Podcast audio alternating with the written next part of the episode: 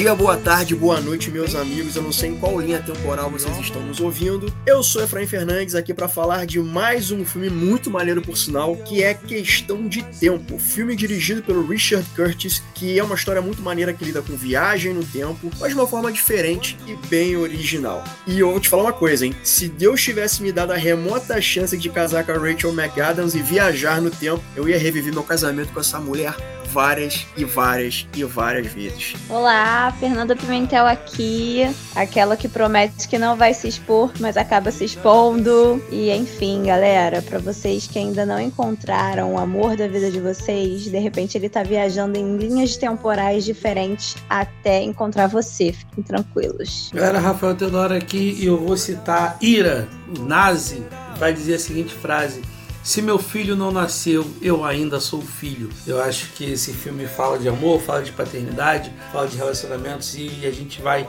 tentar não chorar nesse cast.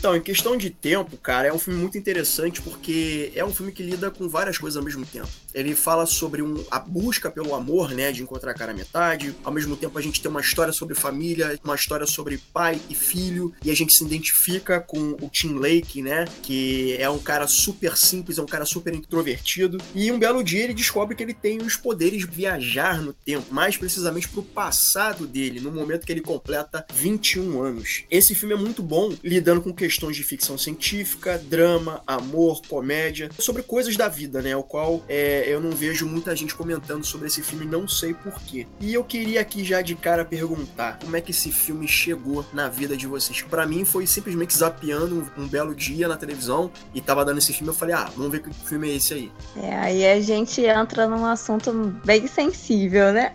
então, um belo dia eu tava numa sexta-feira em casa, pasmem, eu estava numa sexta em casa e eu tinha voltado a ter contato com uma pessoa que fez parte da minha vida no passado. E aí a gente estava com contato frequente e eu queria ver um filme. E aí eu pedi indicação de filme para ele. E ele disse que esse filme era muito bom e que esse filme era importante para ele, que em alguns momentos ele até se lembrava de mim no filme. E a gente sempre teve um filme em comum que a gente gostava bastante. Nossos assuntos principais começaram por conta de, de cinema. E foi dessa maneira, assim, que eu conheci o filme. Eu botei, assim, meio descrente para ver e eu acabei me apaixonando. Realmente não sei por que as pessoas não falam mais sobre esse filme. Esse filme é um primor, sabe? É de uma sensibilidade, de um cuidado incríveis. E foi dessa maneira, assim, hoje em dia eu tenho um carinho enorme, não só pelo filme em si, pela obra, mas pelo caminho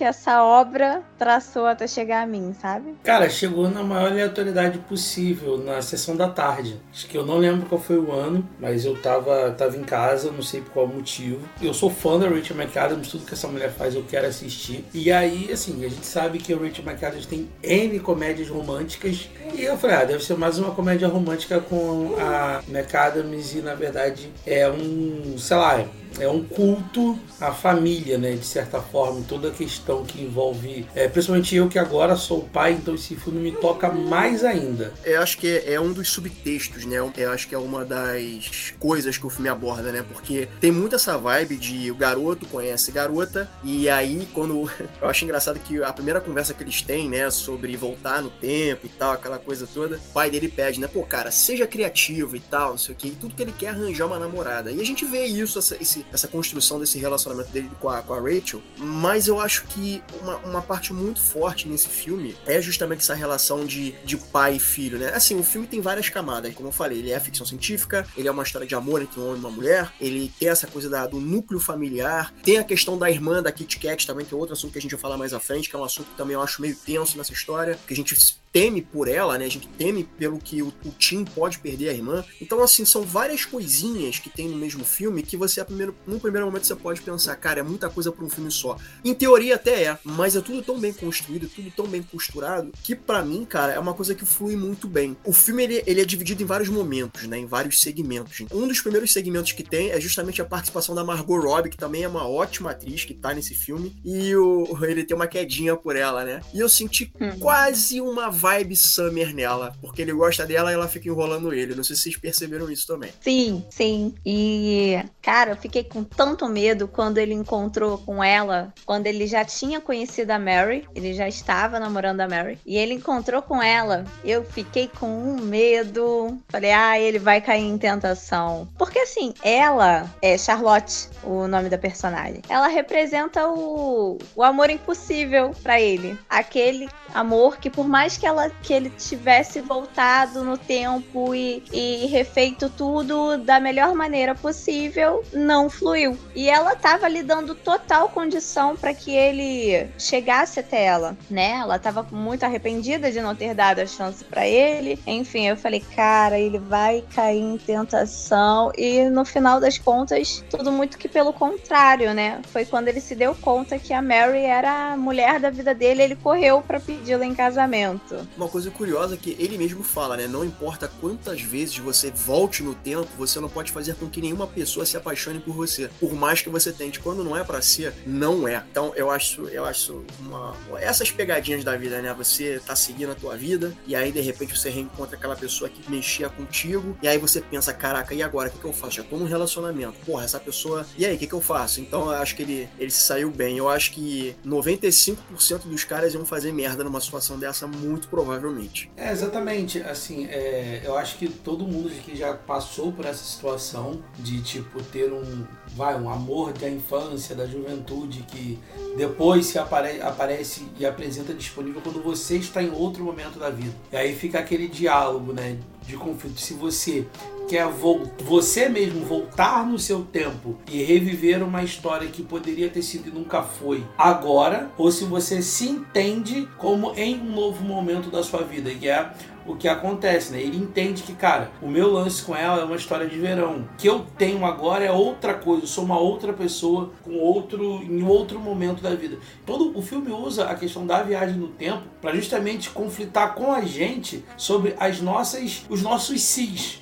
que a gente carrega ao longo da vida. Ah, e se eu tivesse feito isso? Se eu tivesse ficado com o pessoal ao invés de ficado com o pessoa B? Se eu tivesse desistido, se eu tivesse avançado? Então o filme o tempo inteiro bate nos cis, brinca com isso. E só que nessa parte ele tem o si ali, na cara dele. E se eu ficar com ela? Que era o que eu queria ficar lá atrás. Sendo que se a gente lembrar no começo do filme, quando ele já descobre que pode voltar no tempo, ele, ele a Charlotte fala pra ele, ah, se você tivesse falado isso no primeiro dia, a história seria outra. Ele, tá, então é isso, ele volta no tempo, faz o que ela falou e vê que há um outro caminho acontecendo, que eles também não ficam necessariamente juntos. Isso me lembrou, eu sou muito nerdão, cara, sabe o que isso me lembrou? Esses pontos imutáveis no tempo são coisas que precisam acontecer, tipo, sei lá, o assassinato do tio Ben, a mais nova animação do Aranha Verso, que é maravilhosa, que são os eventos cânones, né? Ou seja, tem coisas que precisam acontecer e não importa o que você faça, você não tem como desfazer disso. E, e essa coisa de ter um evento cânone, né? Isso aparece tudo quanto é filme. O Exterminador do Futuro tem, o filme do Flash tem isso, que tem duas versões do Barry Allen, então os dois ficam ali o tempo todo querendo reverter essa situação que a mãe venha morrer, e aí um dos Flash vira pro outro e fala, cara, a gente tem que deixar a mamãe morrer. Então, são,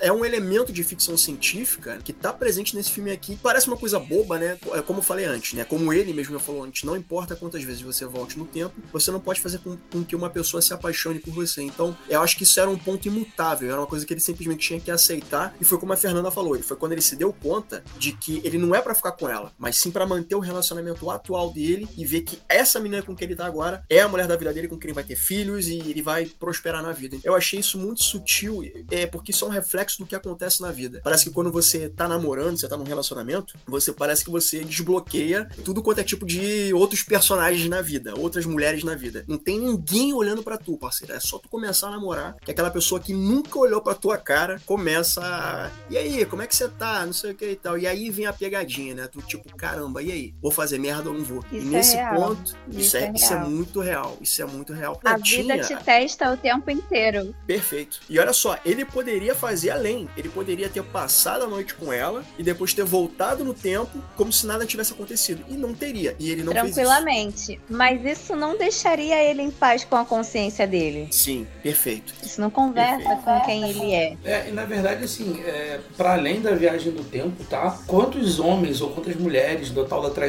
faz isso? Ele não precisava nem necessariamente voltar no tempo. Ele poderia ter passado com ela e ter voltado para casa. E ponto. Mas a questão em si é a mesma, é a consciência. Tem um outro momento, como eu falei, né? Esse filme ele parece que ele é dividido em segmentos, né? Cara, tem um segmento muito maneiro que é é um dois, né? É o encontro às cegas quando ele quando o Tim conhece a Mary. É, eu acho essa parte muito boa. Ele eh, e a Mary se vêm lado a lado, né? Eles têm aquele é, aquele restaurante, né? Que acho que é até um restaurante que de fato existe. Você tem literalmente encontro às escuras e os garçons são cegos e tal. E aí tá o Tim, o amigo dele do lado de fora, esperando pra ver quem são as meninas com que eles estavam conversando. E aí tu vê ali de cara, assim, quando ele e a Mary se vêm lado a lado, é, do lado de fora do restaurante, a gente percebe que pode dar certo entre eles. E de cara a gente já percebe um pouco dela. Ela é fofa, ela, ela é intelectual, ela é fofa, ela é fã de Kate Moss, ela é um pouco insegura. Depois a gente descobre que ela tem um gênio muito forte, que ela quer que faça as coisas do jeito dela, mas ao mesmo tempo ela é fofa. E ela é uma pessoa boa, sabe?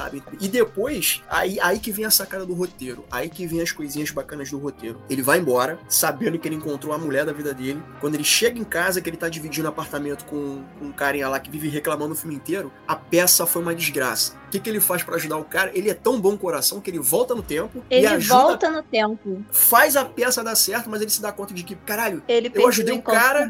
mas eu perdi o encontro com a Mary. Eu achei isso sensacional. Sim, sim, ele só se embananou todo, porque depois disso, dele ter perdido o contato da Mary, porque na verdade o encontro deixou de acontecer, ele, logo em sequência, ele percebe que vai ter uma exposição que a Mary é fã e ele passou dias na exposição tentando encontrá-la. E aí, quando ele a encontrou, ela estava com outro. Cara, isso é muito boa essa cena, cara. Essa cena é muito. Essa filme, cena é caraca, muito essa cena é boa. muito boa. Não, e detalhe, né? Os dois ali, ele pergunta: Não, mas como é que vocês, se conheceram? Não, mas me dá detalhe e tal. Porra, vem cá, tu é detetive? Alguma coisa assim? Sou muito visual. Ele foi quero- indiscreto e assim, ele foi maldoso até, mas foi com boa intenção, porque ele foi sondando pra ele tentar chegar no momento em que eles se conheceram, a Mary e o atual namorado dela, pra ele chegar na frente dele, sabe? Pro Tim chegar na frente dele. Ah, genial, desculpa, genial. Eu vou passar meu pano. Não, sim, sim. É, vocês falaram aí da questão né, dele, dele perder ela, né? Porque ele foi fazer uma coisa boa pra alguém e se prejudicou. Tem até um outro filme que eu espero que a gente um dia venha falar também, que é o Efeito Colateral. É, Efeito Borboleta, perdão. Que é com a Aston Kutcher e tal. E tem essa mesma questão do tipo, cada ação que ele toma pra ficar com a garota, alguém, alguém, alguém acaba se prejudicando nessa, né, na- nas linhas do tempo que ele vai criando, até o ponto que ele entende que pra todo mundo ficar bem, ele não tem que ficar com a garota. Mas é, é mais ou menos isso, e aí vem a questão da perspicácia, né? Quando ele fala que precisa dos detalhes e tal, que ele precisa justamente saber pra encontrar com ela de novo pra fazer ela se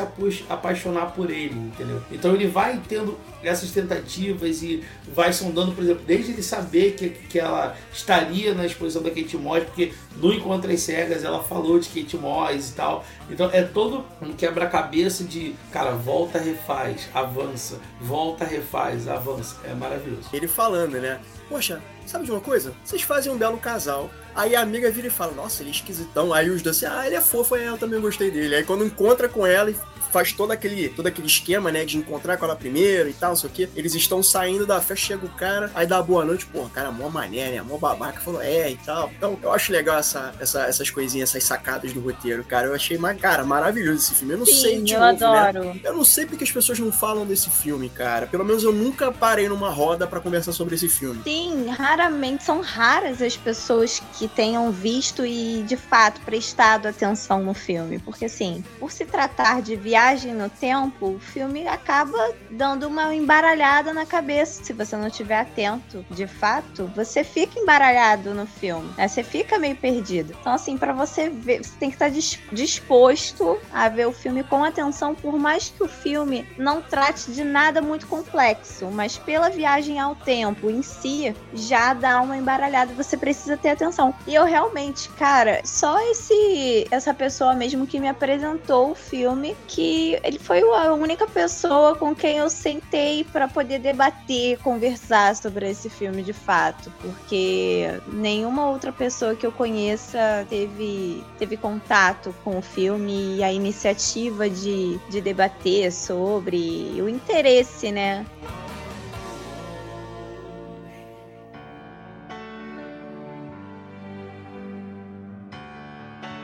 Falando aqui ainda sobre a Rachel McAdams, ela já meteu aí alguns filmes de viagem no tempo, né? Tipo Meia Noite em Paris, do Woody Allen, só que ela nesse filme ela faz uma personagem chatíssima. Aí depois ela meteu outro filme, que é o Te Amarei Para Sempre, que é um filme que ela faz com o Eric Bana, que o Eric Bana, ele, ele viaja no tempo. A, a HBO até fez uma série é, recentemente, que infelizmente foi cancelada, né? A versão de, dessa história. Que o marido dela no filme é o Eric Bana, e o cara simplesmente viaja no tempo, só que ele não tem controle sobre isso. Ele simplesmente tá aqui conversando contigo, ele, pum, some some e aparece num ponto avulso no tempo, dentro dessa linha de vida dele, desse tempo de vida dele, né? Pode ser no futuro ou no passado. E ele aparece sempre nu, sabe? Tipo, ele sempre aparece nu. Sempre que ele aparece, ele tá próximo da esposa dele em alguma etapa diferente da vida dela, né? Então ele fala com ela quando ela é criança, fala com ela adolescente, fala com ela quando ela é mais adulta e tal. Eu acho então, que eu é... já vi esse filme. Cara, eu achei um filme interessante. Eu achei. É mais ou menos assim, mas eu achei interessante esse filme. Aí é, não é nada filme... muito ló, mas eu me lembro desse, desse roteiro. Em algum momento eu devo ter visto e não tô linkando direito.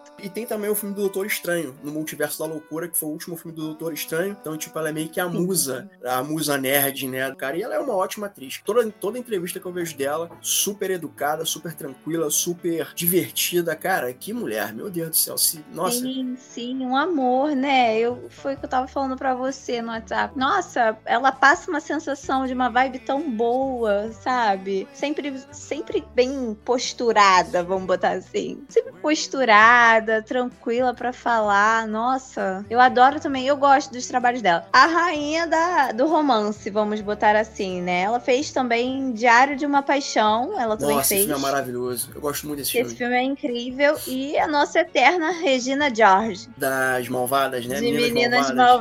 malvadas. A eterna. Sim, Rachel McAdams, assim, é, cara, queridinha, assim, minha particularmente. Vocês falaram aí de, de filmes, né? Tem outro filme também que ela faz de, de romance, né? Que é com o Eric Bana, que ele viaja no tempo. Tem o Meia de Paris, que é do que você falou, né? Do Woody Allen, e tem o Doutor Estranho, né? Que, no, que tem viagem do tempo e ela é a Christina Palmer. Então, realmente, ela tá em vários filmes de viagem no tempo. Agora, eu quero fazer um parênteses aqui, que é um momento que eu fico meio tenso. É a irmã Kit Kat. Eu gosto muito dessa personagem, cara. Eu gosto muito dela, ah, divertida e tal. Só que eu sinto uma tensão pelo Tim. Eu me identifico tanto com o Tim, né? Que ele vê a irmã mais nova, né? Passando por uns problemas, né? E eu me identifico com isso porque eu tenho uma irmã mais nova, né? E aí ele vê que ela tá passando por uns problemas e eu ficava tenso pelo Tim. Porque ela tem um relacionamento com um cara mega babaca e tal. Extremamente abusivo. Cara, um relacionamento nossa. tóxico pra cacete. Que ela e deixou cara... ela na merda, né? Ela desenvolveu o alcoolismo por conta do, do relacionamento bosta. Quase morre. Ela... Exatamente. O Tim tenta consertar a parada. Então eu acho que é um dos momentos tensos, assim, do filme. E de novo, né? Tem certas coisas que, por mais que ele tenha todos esses poderes de voltar no tempo, certas coisas precisam acontecer. E esse segmento dela eu achei interessante, porque ele volta no tempo, salva ela, beleza. Mas aí ele descobre que ele tem um outro filho diferente e tal. E aí ele no fica lugar naquela... da. Pô, cara, esse, essa parte do filme me quebrou assim em diversas partes. Eu também vejo muito do Tim no meu irmão mais novo. O meu irmão mais novo é extremamente protetor e ele sempre coloca as necessidades da gente, da família, à frente das dele, sabe? E quando tudo aconteceu, do acidente de carro, enfim, que ela sofreu, e ele viu que ele não poderia reverter essa situação, porque isso custaria muito caro para ele, cara, eu, nesse momento eu pensei que a Kit Kat fosse morrer. Eu pensei, eu falei, caraca, não acredito. E isso toca muito naquilo que a gente já falou aqui no cast. É por mais que você tenha o poder, você não tá exatamente no comando das coisas. São coisas que têm que acontecer que fogem completamente do alcance. E isso ficou muito claro no acidente da Kit Kat, porque isso implicaria na vida dele toda dali para frente. Ele, ele,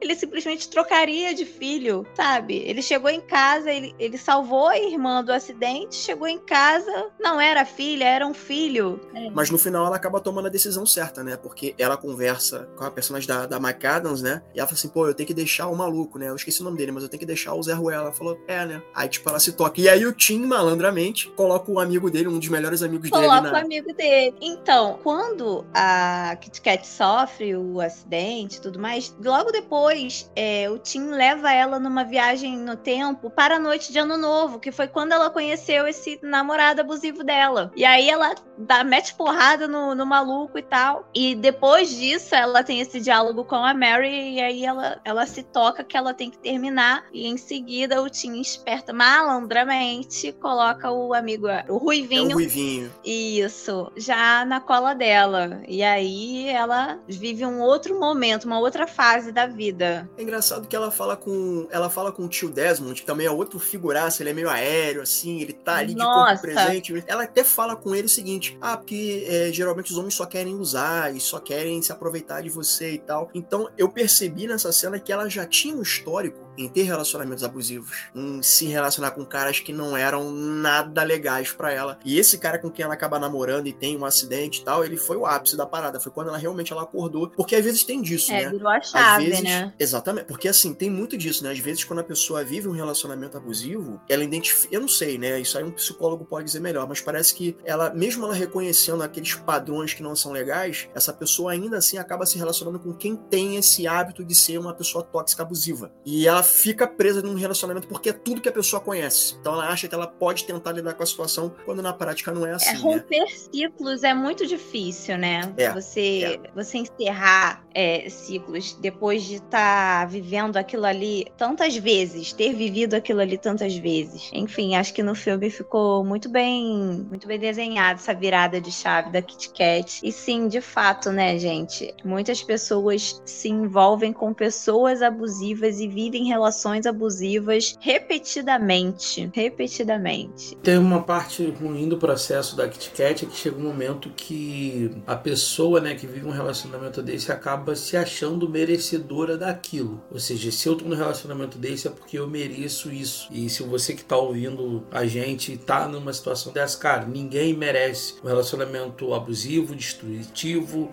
Não, não é isso. Você sempre merece coisa melhor. Se você está numa situação dessa, corra, fuja. Primeiro, denuncie essa pessoa, seja homem, seja mulher, e vai viver sua vida porque você pode e merece ser feliz. É, e aí, o outro ponto da, da questão desse acidente da Kit Kat, que para mim é um momento de virada, que é um questionamento que poucos filmes, ou talvez eu nunca vi nenhum filme fazendo. O amor pelo filho, né, pela filha, e como isso é diferente. Porque ele tem um amor pela filha dele, que ele viu crescer ali nos primeiros dias e tal, desenvolveu. Quando descobre que é um outro ser humano, mesmo ele sabendo que é um filho dele, aquele ser humano é um ser humano estranho para ele. Ele não tem lembranças dele, não tem e não teve assim um download automático agora é um filho e, e de momentos que ele ajudou a engatinhar, a deu papinha, não, esses são umas paradas que ele teve com ela. E isso é um, já um, um, um dos poucos. O filme tem alguns conflitos, mas esse é, esse é um dos mais interessantes. Que é justamente ele, ele teve o primeiro confronto de, cara, ajudei o meu amigo, meu colega de quarto, perdi a minha mulher, mas consegui reconquistá-la, consegui dar um jeito de encontrar com ela e estamos casados. Pô, salvei, consigo salvar minha irmã de um acidente quase fatal, mas eu perco a minha filha. E aí já não é mais tão negociável. Ele sabe que a filha dele, para ele ter a filha, ele tem que deixar deixar a irmã se ferrar mesmo sabendo que ainda há conserto. E aí chega o terceiro ato do filme, que é onde não tem mais conserto, que é o pai. Que aí ele sabe que se tiver o filho, ele não vai ter mais o pai e não é negociável. Na primeira ele deu um jeito, na segunda negociou, na terceira não tem negócio. Ou ele tem um relacionamento com o pai, permanece no relacionamento com o pai, ou acabou o relacionamento com o pai e agora é só com o filho que tá, o terceiro filho que tá vindo por aí. É loucura. Agora, tu falou uma parada aí, Rafael, é uma coisa que me veio agora. Você falou que não teve esse download, ele não tem as memórias de uma vida alternativa que ele teria com essa criança. Tem um momento no filme, que é o momento que ele tá com a, com a irmã dele, com a Kit Kat, quando ele altera tudo e eles estão dentro do armário, a reação da Kit Kat é: caramba, o fulano, que é o amigo do Tim, que eu não sei o nome desse filho da p. O Ruivinho, falou: caramba, o fulano. Ou seja, no momento que mudou as coisas no passado, já teve um download automático na cabeça dela, ela lembra das vivências de ter tido um relacionamento com ele, a construção de um relacionamento com ele, mas isso não aconteceu com o Tim no momento que ele muda lá atrás e tem a criança. Isso me veio agora na cabeça. É, eu, eu também não sei qual é, qual, é o, qual é o caminho. Se é porque ele volta no tempo, então para ele a regra é outra, mas eu percebi isso, eu falei, ué, engraçado, ele não lembra de ter, de ter um filho, né? Ele descobre ele na hora aquela surpresa. Já com a Kit Kat, a Kit Kat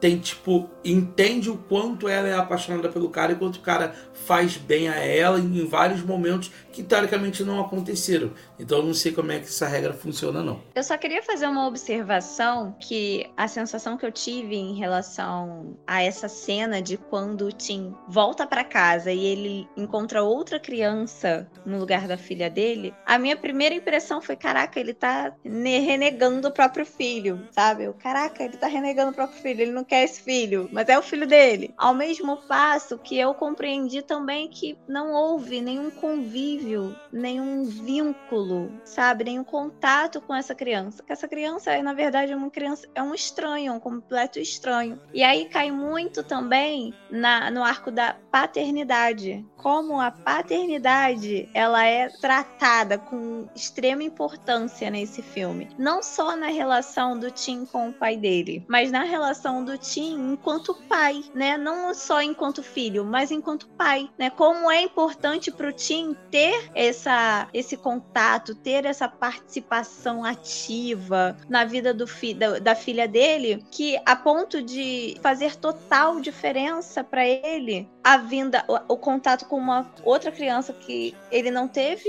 o exercício da paternidade e acabou que forçou ele a desfazer o acidente, no caso, a deixar acontecer o acidente com a Kit Kat. Isso aí me pegou pra caramba. Eu falei, caraca, esse filme fala sobre muitas coisas, mas não é sobre só uma história de amor, sabe? Entre um homem e uma mulher. Inclusive, eu não sei se vocês sabem, é o diretor e o roteirista desse filme, que roteirizou Mr. Bean, um dos filmes do Mr. Bean, Quatro Casamentos e um Funeral, um lugar chamado Notting Hill, que é um filmaço. Então ele tem essa. ele já tem muita experiência. E aí, quando ele fez esse filme, posso estar enganado, mas ele roteirizou e dirigiu esse filme depois que os pais dele haviam falecido. Foi depois que ele perdeu os pais dele. Eu acho que ele não matou a Kit Kat na história para tentar manter o máximo de membros da família, mas ele optou pela morte do, do, pai, né, que é o pai do Tim, para ser um reflexo da vida dele, né? Acho que seria muito cruel ele perder o pai na história, né? Perdesse o pai e perder a irmã. Acho que seria muito cruel ali na história, né? Ficaria um negócio muito pesado. Então ele consegue salvar a irmã, mas já era destino do pai ter câncer, né? E vir a falecer, que eu achei que foi um momento, porra, bem pesado no filme, sabe? Foi um momento que eu fiquei assim, caramba.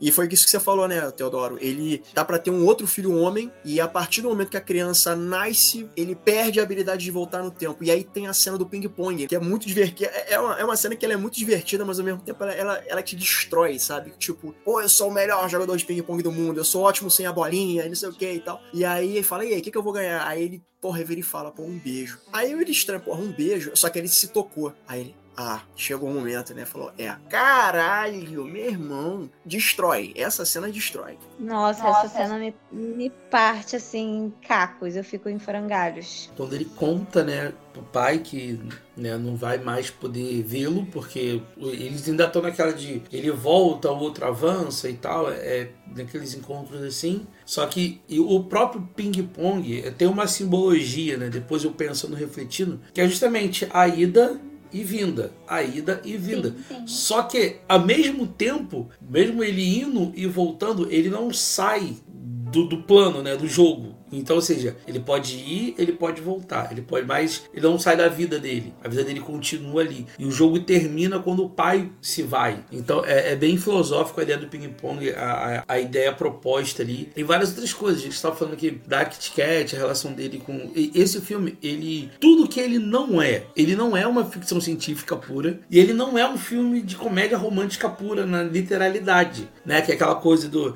vão se encontrar vai se distanciar, aí vai ter aquela cena final e, e vão, sabe, se encontrar aí, aquela coisa. Não, o filme, para mim, eu acho que isso também é uma coisa muito boa que esse filme tem, que ele depende muito da ótica com qual você quer assistir. A Fernanda pode encarar como um filme de família, digamos, tá? Só um exemplo. Seja, conceito de família, como é a relação, inclusive tem uma cena maravilhosa que ela tá produzindo um, um livro, né? E a criança destrói o livro, ou seja, e, e, a grande frase do filme, né? Que é o segredo que ele depois descobre com o pai, que o pai vivia um dia normal, voltava e revia, refazia o dia, só que prestando só atenção nas coisas boas. Que todo mundo queria ter essa opção. De tipo, às vezes tem dia que é tão estressante, tão desgastante, mas se você pudesse voltar e prestar atenção nos pequenos detalhes, nas pequenas alegrias, aquele dia ficaria mais leve. Até o momento que você não vai precisar fazer mais isso, que você já vai estar acostumado a só prestar atenção nas coisas leves e levar um dia tranquilo. Então, esse filme te ensina a viver, te ensina muito sobre paternidade, sobre relação paternal. Então, depende da ótica que você olha para esse filme. E a gente comentou aqui, né? Porque que esse filme não é tão falado? Porque é um filme britânico, é um filme indie, de baixo orçamento, não é Hollywood. Porque se fosse Hollywood, olha, estaria chovendo pessoas falando sobre esse filme. Mas que bom, que bom que nós somos os um clã bem específico, uma sociedade bem secreta.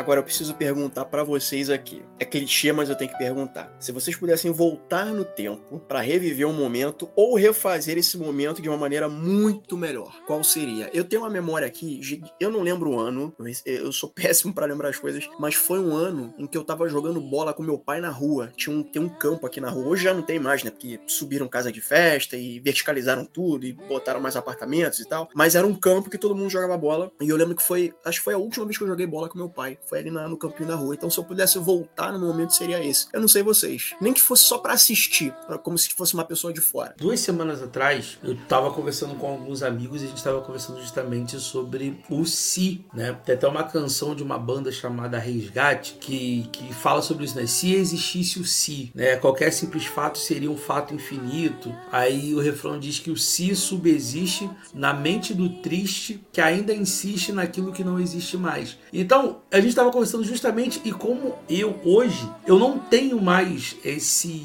apego ao si. Então, ah, se você voltasse no tempo, o que você faria diferente? Nada. Eu tenho momentos que eu mudaria, mas eu sei que se eu mudasse, eu não estaria a vida que eu tenho hoje. Então eu não mudaria nada. Apesar das dores, apesar do choro, apesar dos momentos bons, os momentos ruins, eu não mudaria. Porque fez a construção daquilo que eu sou. Se eu pudesse voltar no tempo e reassistir alguma coisa, cara, eu em 2000 e...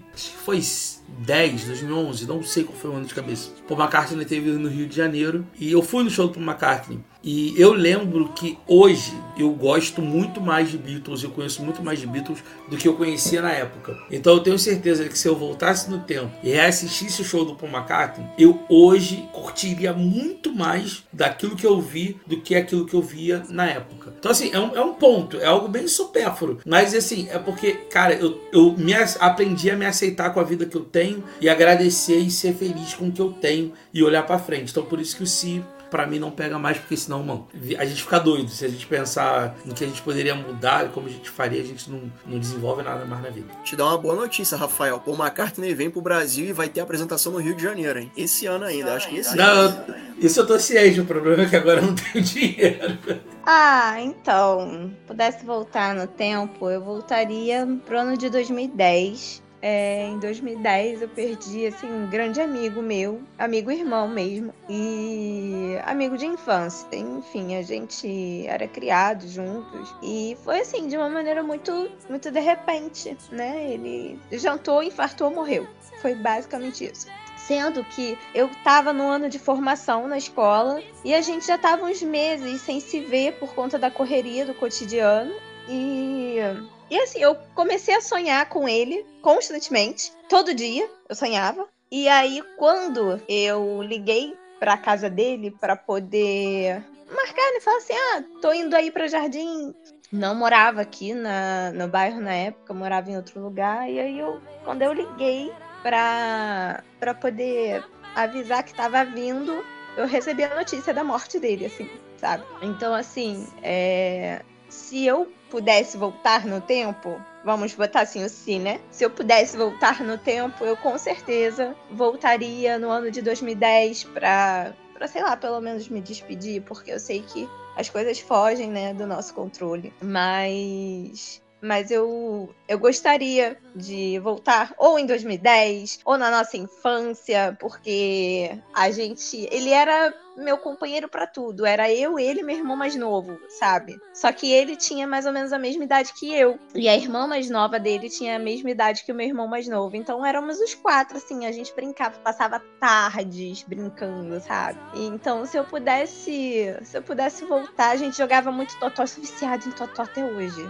E quem me viciou foi em Totó foi ele, sabe? Então, se eu pudesse voltar, eu voltaria em alguma tarde onde a gente estaria brincando de Totó, e comendo muito pão de queijo que ele adorava com Nescau. É isso. Totó é viciante, porque toda vez que eu saía da escola, tinha um fliperama na mesma rua onde era a calçada da escola e a galera ficava toda. Cara, era impressionante. Eu lembro que os, os inspetores saíam depois da aula para mandar o pessoal sair daquele flipper para parar de ficar jogando flipper e parar de ficar jogando Totó, porque tava num raio muito próximo da escola. E aí, ô oh, gente, vocês não podem ficar aqui, se acontecer alguma coisa, é responsabilidade da escola. Nossa, Totó realmente é viciante, eu te entendo.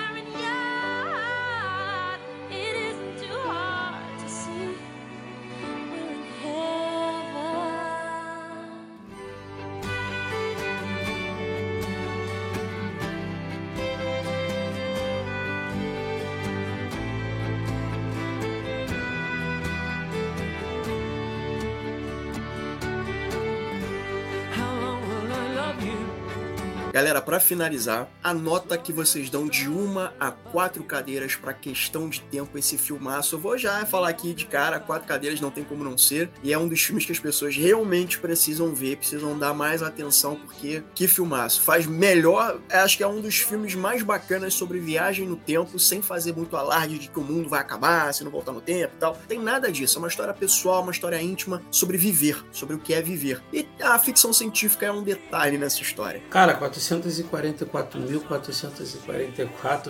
444.444,444 cadeiras. É, a questão de tempo é, é perfeito.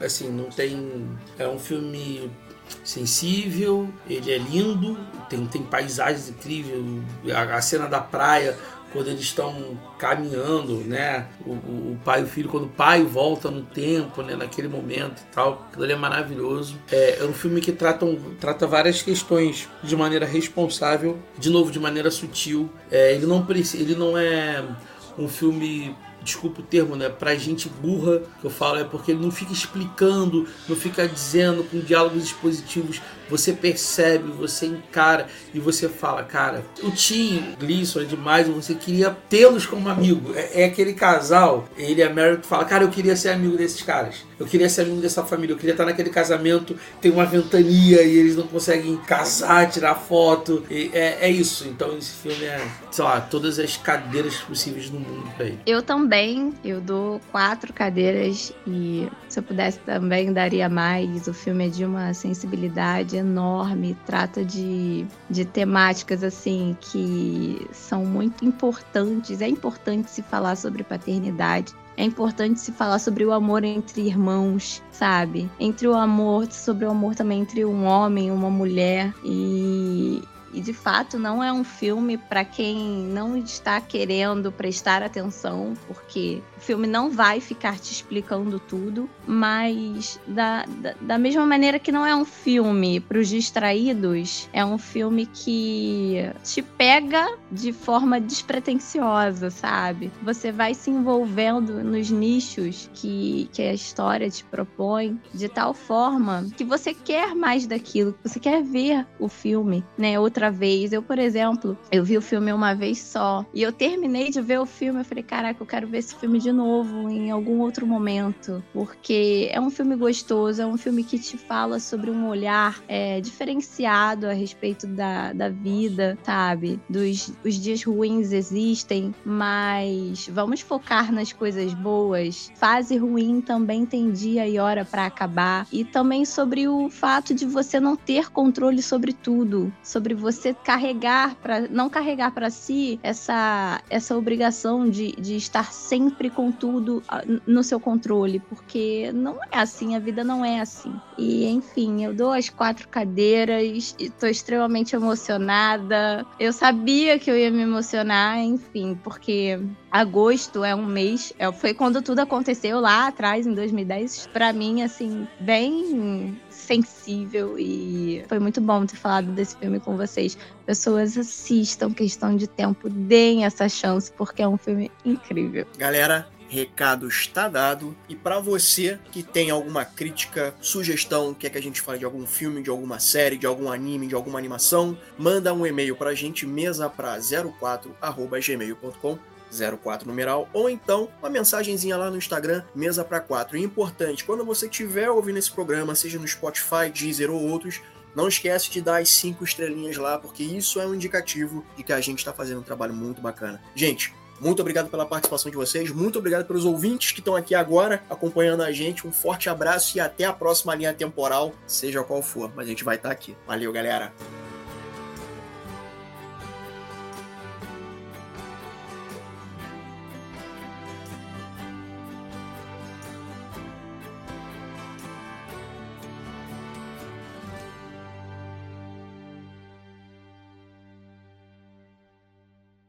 Eu tenho uma coisa muito importante para te contar, mas uma pergunta antes. Você quer saber o grande segredo ou prefere descobrir sozinho como eu fiz? Meu Deus, tem outro segredo? Menos intenso, muito mais importante. A verdadeira nave-mãe. Vai, continua.